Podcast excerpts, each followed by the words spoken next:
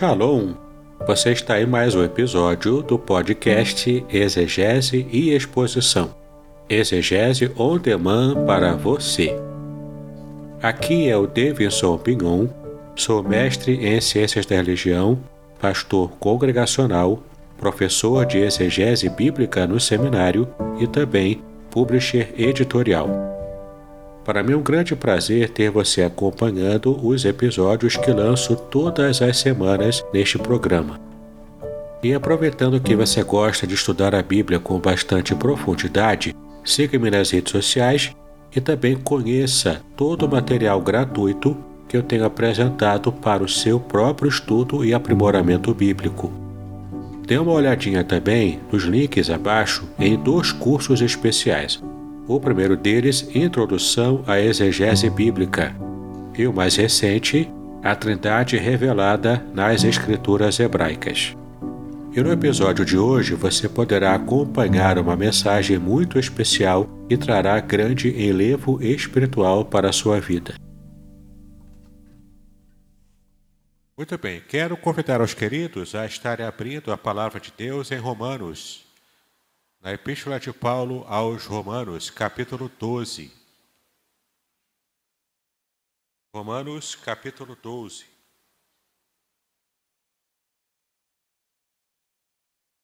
Romanos, capítulo 12. Vamos ler apenas os dois primeiros versículos. Romanos, capítulo 12, versículos 1 e 2. Todos acharam? Amém, né? A palavra de Deus nos diz o seguinte: Rogo-vos, pois, irmãos, pela compaixão de Deus, que apresenteis os vossos corpos em sacrifício vivo, santo e agradável a Deus, que é o vosso culto racional.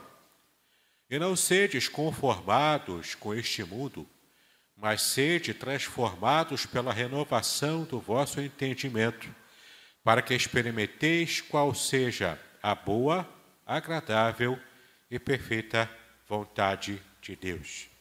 Novamente, rogo-vos, é, pois, irmãos, pela compaixão de Deus, que apresenteis os vossos corpos em sacrifício vivo, santo e agradável a Deus, que é o vosso culto racional e não sedes conformados com este mundo, mas sede transformados pela renovação do vosso entendimento, para que experimenteis qual seja a boa, agradável e perfeita vontade de Deus. Pai, nós te exaltamos pela tua palavra que foi lida neste momento. Pedimos agora a tua graça, a tua autoridade sobre a, a vida de cada um de nós, especialmente sobre a minha vida já que tenho a responsabilidade, ó Pai, de expor a tua palavra neste momento. Que haja cura, que haja bênção, que haja, ó Pai, também confronto, ó Pai, de ideais, para que possamos de verdade, ó Pai, é, deixar de lado todo o nosso pensamento pré-concebido e estejamos, ó Pai, nos alinhando à verdade ensinada pela tua palavra. Então, fala conosco nessa noite. Nós assim pedimos a Ti, em nome de Jesus, hoje e para todo sempre. Amém. E amém. Muito bem, queridos, estamos diante de um texto que é até bastante conhecido nosso. Um texto que é muito interessante e ele está dentro de um contexto. Mas antes de falarmos sobre esse texto, eu preciso lembrar aos queridos que nós vivemos hoje, infelizmente, em uma crise uma crise de valores. E não é apenas aqui no Brasil, não é apenas na América Latina, mas é uma crise de valores em nossa sociedade que está permeando todo o mundo, principalmente o mundo ocidental. Uma sociedade que se diz pós-moderna e até pior do que isso, uma sociedade que se denomina pós-cristã. O sentido, o sentido é exatamente esse, de que nós já superamos o cristianismo. A mentalidade dessa sociedade atualmente é de que nós já conseguimos superar a moral religiosa judaico-cristã. E porque superamos essa realidade, porque superamos esse pensamento, é, é, essa ideologia judaico-cristã, a gente agora pode fazer o que quiser. A gente está livre para fazer o que quiser. Essa é uma crise de valores que vivemos. Uma crise também onde é, se carece de modelos bíblicos para que estejamos nos espelhando. Infelizmente, percebemos que faltam modelos que sejam aquele modelo, aquele protótipo de homem e de mulher, que sejam realmente bíblicos. Liderança bíblica. Falta-nos esses modelos. Por isso que essa geração tem buscado se espelhar em modelos que nada têm de saudáveis. Começam a buscar os, esses modelos, é, por exemplo, é, é, influencers na internet. Começam a achar que podem imitar, que é bacana imitar todas as ideologias da moda. E o quanto isso tem trazido de prejuízo para o próprio mundo. O mundo vem se deteriorando a cada dia. Mais do que nunca, o mundo precisa de sal da terra e luz do mundo.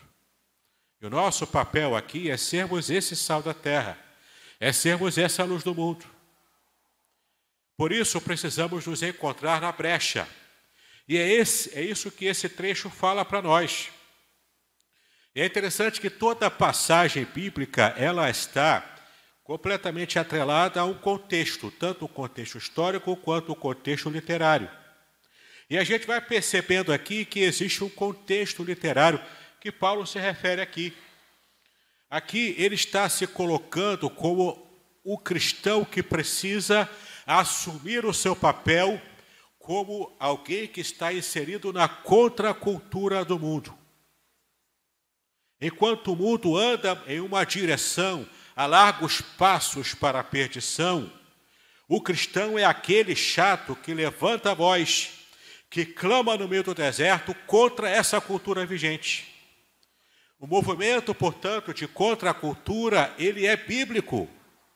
E nós, como cristãos, não podemos nos modelar por esse modelo deturpado que o mundo traz. Mas, pelo contrário, nós precisamos encontrar em Deus forças para nós sermos modelos de virtude para o mundo decadente. É nossa responsabilidade estarmos assumindo esse papel. E erramos, erramos feio, quanto nós achamos que devemos ser tão relevantes para esse mundo que nos tornamos iguais a ele. Não é para isso que o Senhor Jesus nos chamou. Ele nos chamou para algo diferente.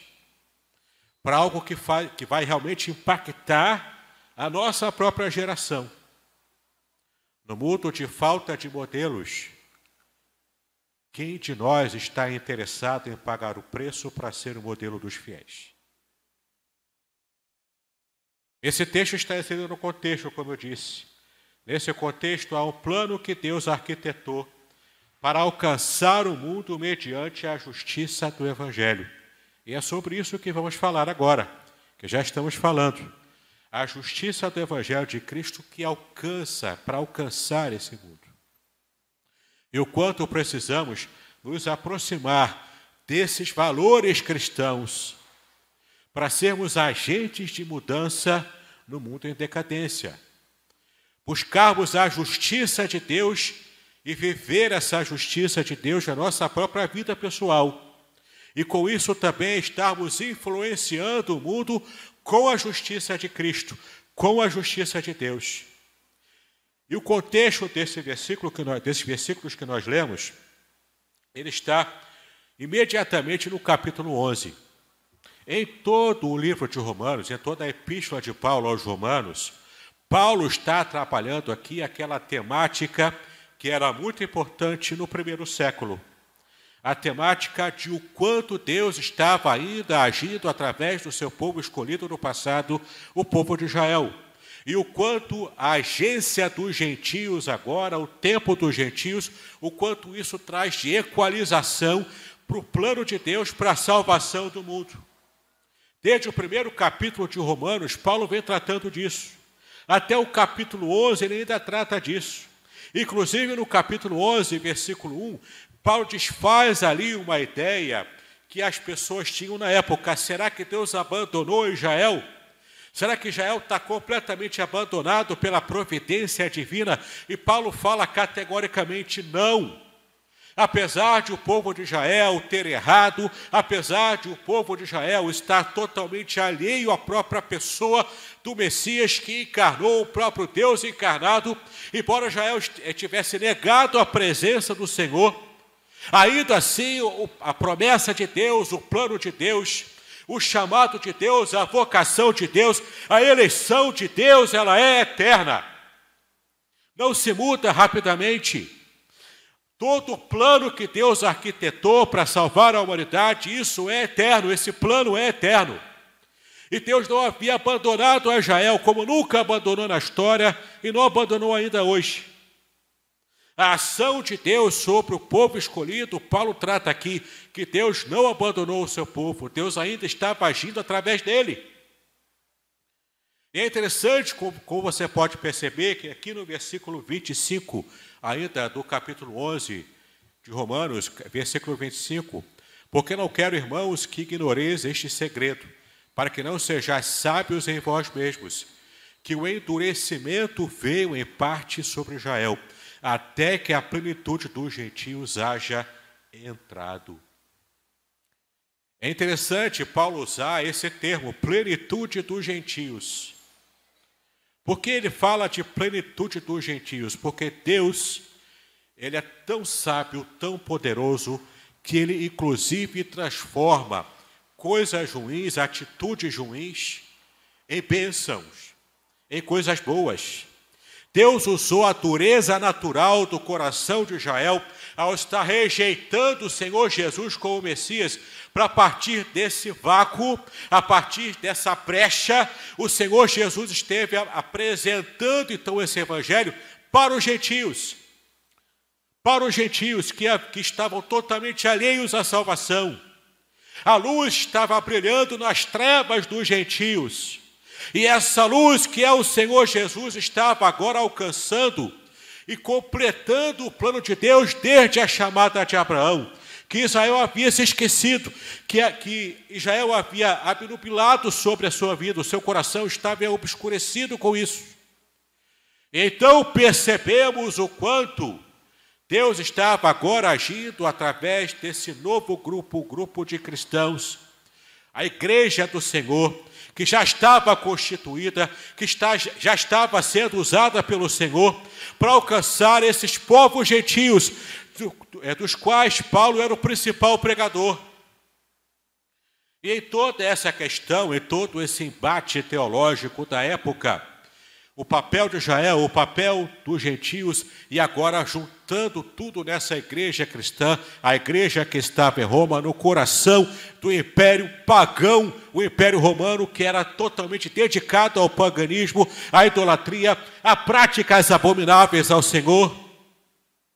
Mas ali no coração do império, Paulo fala para aqueles cristãos, aqueles que amavam o Senhor, aqueles que haviam se convertido ao Senhor Jesus. Ele fala para aqueles cristãos que viviam em Roma. Ele fala para eles o seguinte: vocês agora podem ser modelo para essa geração corrompida de Roma. Vocês agora podem ser o modelo que Israel havia, naquele momento, totalmente esquecido, e havia se esquecido totalmente. E agora nós, como cristãos, podemos resgatar esse modelo que Israel deveria ter sido de modo perfeito desde o começo. E Paulo fala com esses cristãos agora que o papel deles é ser esse modelo, esse exemplo. Exemplo de servir a Deus em justiça. E qual era a grande temática que Paulo retrata aqui. No final do capítulo 11, ele vai falando sobre a justiça de Deus que precisava ser vista na vida da própria igreja. E os dons de Deus, ele diz aqui, no capítulo 11 ainda, no versículo 29, porque os dons e a vocação de Deus são sem arrependimento. Em outras palavras, os dons e as vocações de Deus são eternos. Deus vela para cumprir a sua promessa, para cumprir também toda a vocação e a determinação que ele fez ao longo da história. E aqui nós vemos Deus agindo poderosamente. Para onde Israel falhou, ele está agora suprindo a falha do povo que ele escolheu. E ele supre essa falha através da igreja de Cristo, que está agora aqui, fazendo esse papel. Judeus e gentios juntos numa só fé, numa só perseverança, num só esforço evangelizador e principalmente buscando exaltar o nome de Deus, sendo modelo para esse mundo obscurecido. E é muito interessante como a gente vê o final do capítulo 11. Nos versículos, nos versículos 33 a 36, Paulo dá uma parada na sua argumentação. Até aqui ele vem argumentando logicamente. E agora ele para, porque ele sente uma direção de Deus especial. E dos versículos 33 a 36 ele faz uma doxologia. O que é uma doxologia? ele começa a exaltar ao Senhor. Por qual motivo ele está exaltando ao Senhor? Ele está exaltando ao Senhor porque ele havia espelhado, ele, ele, ele havia preparado um plano de salvação que era totalmente fora de qualquer imaginação humana. Ele estava permitindo o endurecimento do povo que ele escolheu, para através desse endurecimento abrir a brecha então o evangelho ser pregado a todas as nações. Então Paulo começa a falar aqui com todo o seu coração ardendo em fé. Ele diz: Ó oh, profundidade das riquezas, tanto da sabedoria como do conhecimento de Deus. Quão insondáveis são os seus juízos e quão inescrutáveis os seus caminhos. Porque quem compreendeu a mente do Senhor ou quem foi o seu conselheiro, ou quem lhe deu primeiro a ele para que lhe seja recompensado, porque dele, por ele, para ele são todas as coisas. Glória, pois, a ele eternamente. Amém. Devemos também colaborar juntamente ou fazer eco a essa doxologia de Paulo, também falando assim como ele, dando glórias a Deus, porque por causa desse plano, nós aqui no Brasil, gentios, fomos alcançados por essa tão grande salvação. Se hoje somos salvos, é porque lá no primeiro século Israel endureceu o seu coração e abriu uma porta de evangelização para os gentios através do próprio chamado do apóstolo deve ser motivo de glorificação também da nossa vida. O nosso coração deve pulsar em honra e glória ao Senhor por essa bênção tremenda. Mas essa bênção da salvação, para nós gentios, que fomos juntados a Israel, como o próprio capítulo 11 de Romanos também diz, que nós fomos enxertados na oliveira, nós como oliveira braba, fomos enxertados na oliveira boa, na oliveira saudável que era Israel. E esse, esse movimento de Deus em fazer assim conosco nos trouxe então essa bênção da salvação. E junto com a bênção da salvação vem um compromisso. O compromisso de sermos modelo e acertarmos onde Israel estava errando. O compromisso de sermos o modelo dos fiéis, da justiça de Deus, para que o mundo enxergue em nós um povo de Deus que amava o Senhor, que servia ao Senhor. O povo que realmente se esforça para fazer a vontade dele. O povo, em suma, que agradasse o coração de Deus de modo pleno. E de fato é o que Paulo fala no capítulo 12. Agora sim entramos em nosso capítulo. No capítulo 12, eu vou reler para os irmãos. Rogo-vos, pois, irmãos, por causa disso tudo por isso eu rogo a vocês, eu clamo a vocês, eu quase me ajoelho para pedir a vocês. Ele não impõe nada, ele roga. porque ele sabia o quanto era preciso fazer o apelo para a consciência, para o coração de cada um deles, especialmente eles que estavam vivendo no coração do Império Romano. Precisavam de uma força maior, de um direcionamento maior. Então Paulo roga, Paulo pede encarecidamente a eles: Rogo-vos, pois, e meus irmãos, meus, meus irmãos cristãos em Roma, vocês que são gentios, mas que servem a Deus juntamente comigo, que sou judeu, rogo-vos, pois, irmãos, pela compaixão de Deus, que apresenteis o quê? Os vossos corpos em sacrifício vivo, santo e agradável a Deus, que é o vosso culto racional. Então, Paulo diz: precisamos aprender a apresentar a Deus algo que é essencial para a nossa vida. Nossa existência aqui na terra depende deste corpo. Por mais que você esteja satisfeito ou insatisfeito com o seu corpo, você depende dele. Você depende dele para viver aqui. E quando, então Paulo diz que eu preciso oferecer a Deus o meu corpo, os meus corpos, né, o meu corpo, como um sacrifício a Ele. A palavra grega que aparece aqui é a palavra latreia, que era uma referência aos sacrifícios de holocausto que eram feitos no Antigo Testamento, ou seja, onde se queimava toda a oferta, todo o animal sacrificado. Com essa referência, ele está dizendo o seguinte: você precisa apresentar a sua vida enquanto você ainda está vivo, totalmente sem reservas para o serviço de Deus. Para agradar o coração de Deus, é, a sua oferta tem que ser total. Não pode ser uma oferta parcial, não pode ser uma oferta em que você é, apenas domingo você serve a Deus, de segunda a sábado você faz o que quiser, o que dá na sua telha. Você não pode oferecer a Deus uma oferta em que a sua mente está voltada para Deus no dia de domingo, mas nos outros dias da semana você pode viver como se fosse um pagão.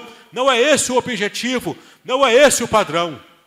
O padrão é que você ofereça a Deus a sua vida, o seu ser, o seu dia a dia, como essa oferta totalmente apresentada diante de Deus, sem reservas sem você guardar nada para o seu ego, sem você guardar, guardar nada para a sua mente, para a sua carnalidade.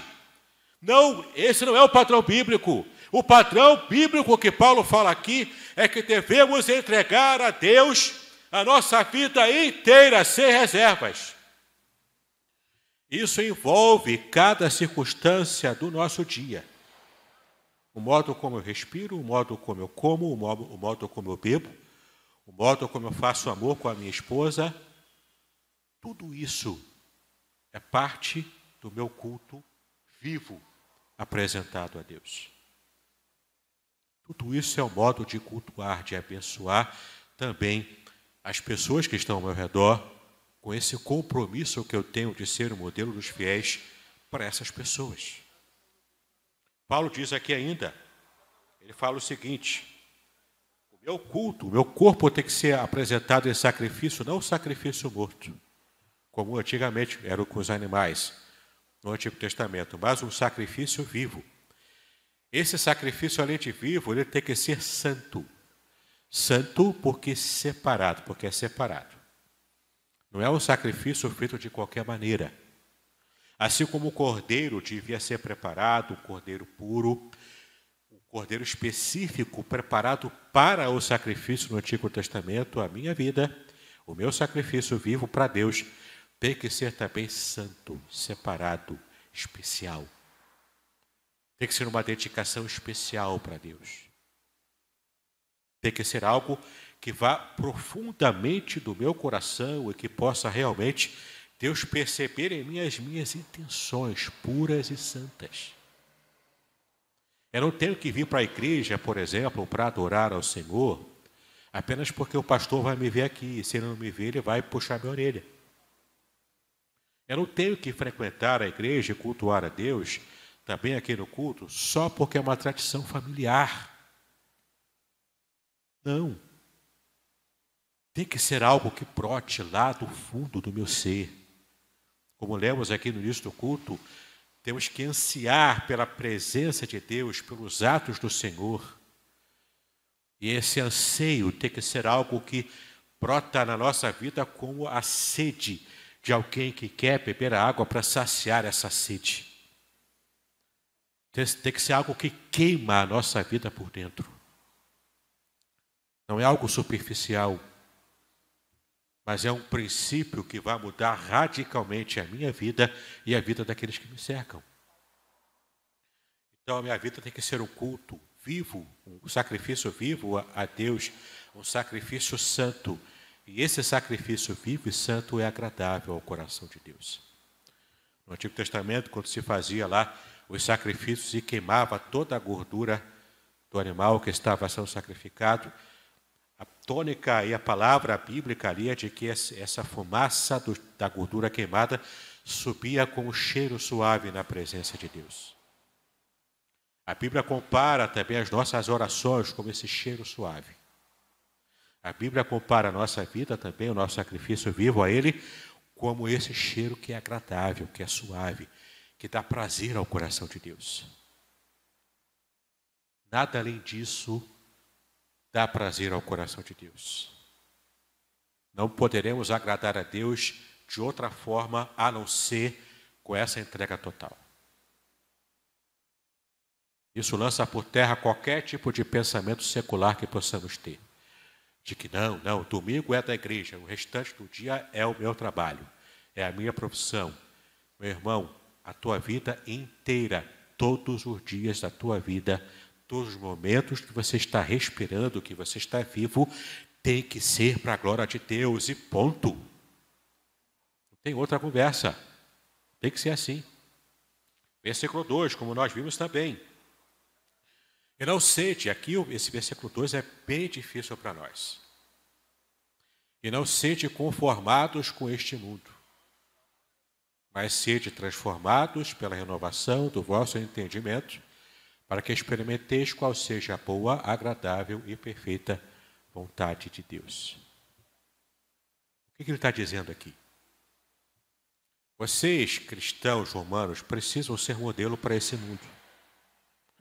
Vocês precisam ser modelo de fé para no coração do Império Romano que está decadente. Como é que vocês vão fazer isso? Sendo sacrifício vivo, santo e agradável a Deus. E além disso, vocês precisam ter uma atitude que vá além, talvez, do que aquela atitude que vocês estão acostumados a ter até agora. Talvez por tradição familiar. Mas você precisa agora ter uma atitude que vai mudar radicalmente a sua vida. Que atitude é essa? E é aqui que vem a, a dificuldade.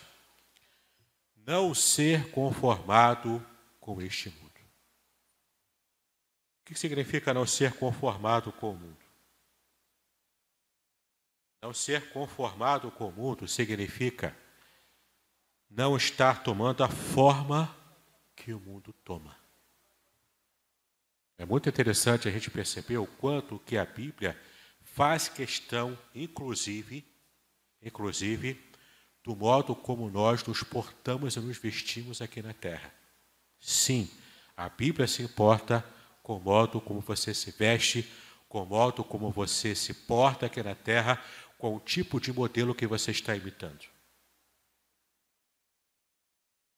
Vejo irmãs da igreja, por exemplo, que se vestem como se sequer tivesse a fé cristã, com roupas provocantes. Que tipo de mensagem que essa irmã está passando? Para quem vê lá fora e para quem vê aqui dentro também. Vejo irmãos que se portam também na igreja como se fossem o rei da cocada preta, como se fosse o garanhão. Se colocam como se ele, como se ele fosse aquela pessoa que todo mundo não, não consegue ficar sem, sem, sem estar perto dele, como aquele que conquista todo mundo. Que tipo de mensagem esse irmão está passando? Será que é a mensagem de alguém que quer ser de fato o modelo dos fiéis? Que quer ser sal da terra e luz do mundo, como o Senhor Jesus disse, para poder temperar esse mundo decadente? Queridos, nossos corações, quanto mais imitamos aquele que anda de modo errado, mais a gente vai estar passando a mensagem de que nós queremos ser como esses. Quanto mais eu começo a imitar aquele que age de modo é, que de, distante de Deus, eu estou passando a mensagem para quem olha para a minha vida de que eu quero ser como ele, de que eu sou como ele.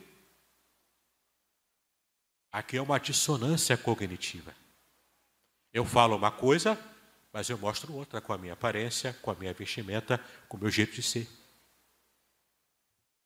Por isso que a Bíblia fala contra aquele que se diz cristão, mas que usa palavras torpes, contra aqueles que se dizem cristãos, mas fazem chocarrice, que é brincadeira que não convém. Por isso. Importa tanto o modo como eu me porto, como eu me coloco no mundo como eu vivo a minha vida nesse mundo. Importa o modo também como eu me visto, como eu falo. Importa o que está dentro do meu coração. Importa como eu também me coloco nesse mundo, para as pessoas verem como eu sou. Importa não ter o mal dentro de mim. E também importa não ter a aparência do mal para aquele que me vê, sem me conhecer de verdade, é, de modo muito próximo. Então o texto diz, é muito claro ao dizer, não, busco, não conformados com este mundo. Eu não tenho que tomar a forma do mundo. Eu não tenho que parecer como um homem mudando. Eu tenho que ter uma postura diferente. O meu modo de vestir, meu modo de falar, meu modo de, de viver essa vida aqui na terra. Para que eu possa ser bom modelo. Para que as pessoas se espelhem em mim. Eu não tenho que ser igual a todo mundo. Eu não tenho que seguir a cantora da moda, o cantor da moda. Eu não tenho que seguir o youtuber da moda. Eu não tenho que fazer nada disso. Eu tenho que ser diferente. Para que as pessoas vejam em mim alguém em que possam se espelhar.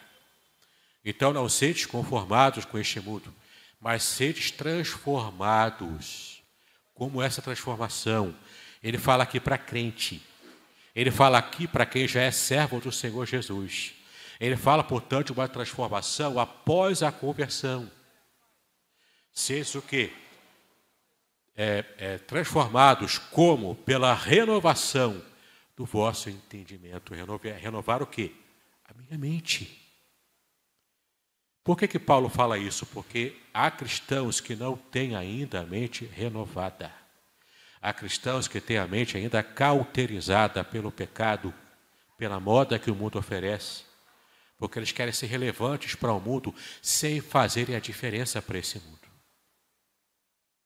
O modo como eu preciso mostrar a Deus, eu preciso então mostrar a justiça de Deus através do meu, do meu bom procedimento. Eu preciso começar como? Renovando a minha mente. Como eu vou renovar o meu modo de pensar? Como eu vou renovar a minha forma de pensar?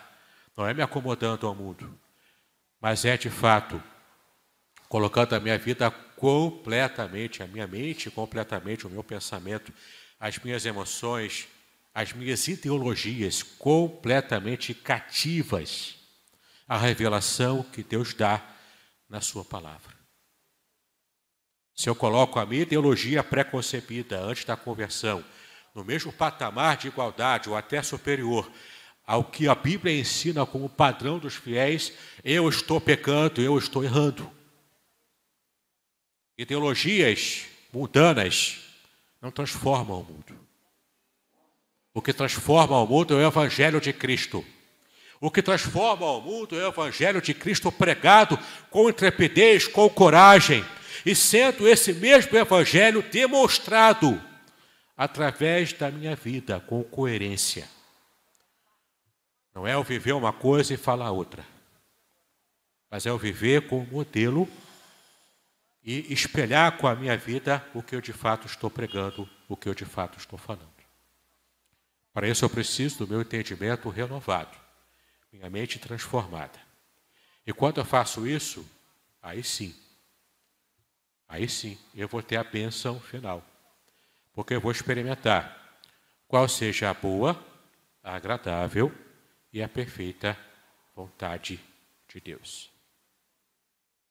Quer experimentar a vontade de Deus na sua vida? Vontade boa, agradável e perfeita? Boa no sentido de completamente boa mesmo, né, para a sua vida. Completamente uma bênção total para a sua vida. É agradável porque é agradável ao seu coração e é perfeita porque ela é completa. Abrange todas as áreas da sua vida. Quer experimentar, quer experimentar isso na sua vida, essa vontade de Deus revelada de modo completo, total e abençoador na sua vida pessoal? Você precisa primeiro passar pelo processo da renovação da sua mente. Isso significa não se conformar com o mundo, seja lá o que for que o mundo ofereceu para você. Você precisa de se desintoxicar do mundo e deixar o seu coração limpo, livre, para receber as influências benéficas do Espírito Santo na sua vida. Quando você faz isso, você de fato vai se tornar modelo dos fiéis para esse mundo. Não é fácil. O preço a pagar muitas vezes pode ser alto. Quem sabe até o preço a pagar é o cancelamento que você pode ter na sua vida. Dificuldade no seu emprego, no seu trabalho, ou até pior do que isso, como era na igreja primitiva. Você pode perder a sua vida por amor ao Evangelho. Mas nesse ponto, abrir de tudo pelo amor do Evangelho, vale todo o sacrifício. Deus nos abençoe, queridos. Deus me abençoe, para que eu também seja exemplo nesse ponto. Deus abençoe a cada um de nós, em nome do Senhor Jesus Cristo. Muito bem, agora eu gostaria de ver a sua participação.